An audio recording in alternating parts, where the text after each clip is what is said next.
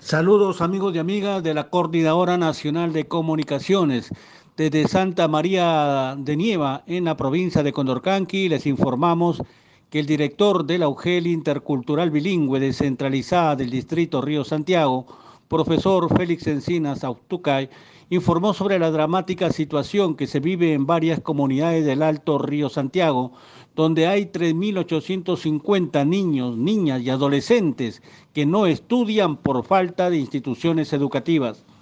Explicó que son comunidades alejadas ubicadas a tres o cuatro días de camino, como Cuyas, Huinchinquín, Yuminas, Manseriche, entre otras.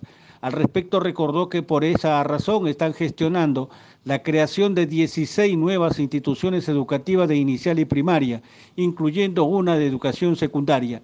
En ese sentido, resaltó que hace falta la creación también de 96 plazas docentes para cubrir eh, las plazas que se requieren con urgencia, 45 docentes de nivel secundaria, 35 de primaria y 16 de inicial.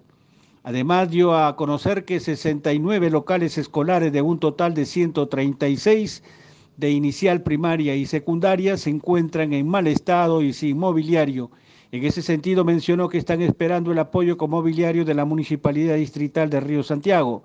Asimismo, informó que en la actualidad son 621 docentes y 8.650 estudiantes que sí cuentan con su respectiva institución educativa y han comenzado el año escolar presencial el 21 de marzo.